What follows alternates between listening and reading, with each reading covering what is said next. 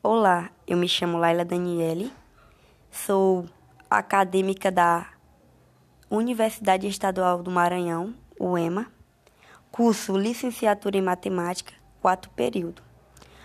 Hoje eu vou estar tá abordando um pouco sobre o autor Vygotsky. Vygotsky nasceu em 1896 em Oshá, Bielorrússia, país pertencente à antiga União Soviética. Morreu em 1934 em Moscou de tuberculose. Era formado em direito, trabalhou como professor e também como pesquisador em áreas como a psicologia, filosofia e pedagogia.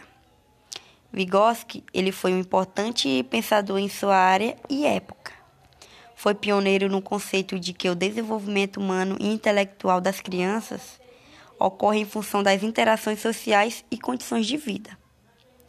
Vygotsky aborda as relações entre aprendizagem e desenvolvimento, que para ele são aspecto muito importante, pois o desenvolvimento é promovido pela aprendizagem e a interação entre o indivíduo e meio é essencial nesse processo.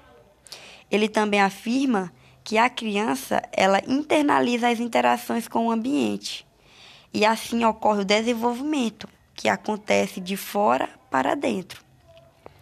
A teoria de Vygotsky aponta que a criança ela nasce com funções psicológicas elementares e que com o aprendizagem da cultura, as experiências adquiridas, elas tornam-se funções psicológicas superiores que são o comportamento consciente, a ação proposital, capacidade de planejamento e pensamento abstrato.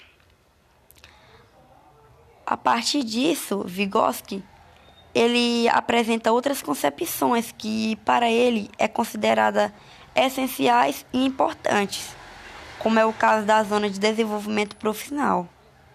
Segundo ele, o desenvolvimento cognitivo do aluno se dá por meio de relações sociais, ou seja, de sua interação com outros indivíduos e com o meio. Ele também afirma que o professor é a figura essencial do saber, por representar um elo intermediário entre o aluno e o conhecimento disponível no ambiente. Para Vygotsky, a linguagem ela é o principal instrumento de representação simbólica que o ser humano possui. A sua função inicial é a comunicação e a compreensão. Para ele, a linguagem ela está associada à fala, sendo que o desenvolvimento da linguagem ocorre com a finalidade da comunicação. É, podemos citar como exemplo o choro das crianças, ou mesmo os sons emitidos pelos animais, que partem do mesmo propósito de comunicação, mesmo sendo de forma primitiva e sem elaboração conceitual. Como eu havia falado anteriormente, a zona de desenvolvimento proximal ela é a teoria mais importante e essencial para Vygotsky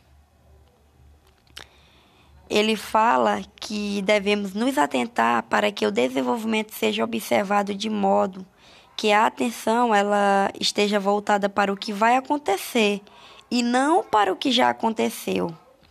Partindo dessa compreensão, podemos estabelecer como zona de desenvolvimento real o que a criança ela já sabe fazer sozinha.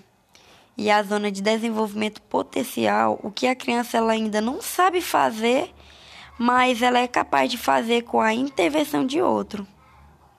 Dessa forma, podemos concluir da teoria de Vygotsky que a intervenção pedagógica ela é essencial para as crianças.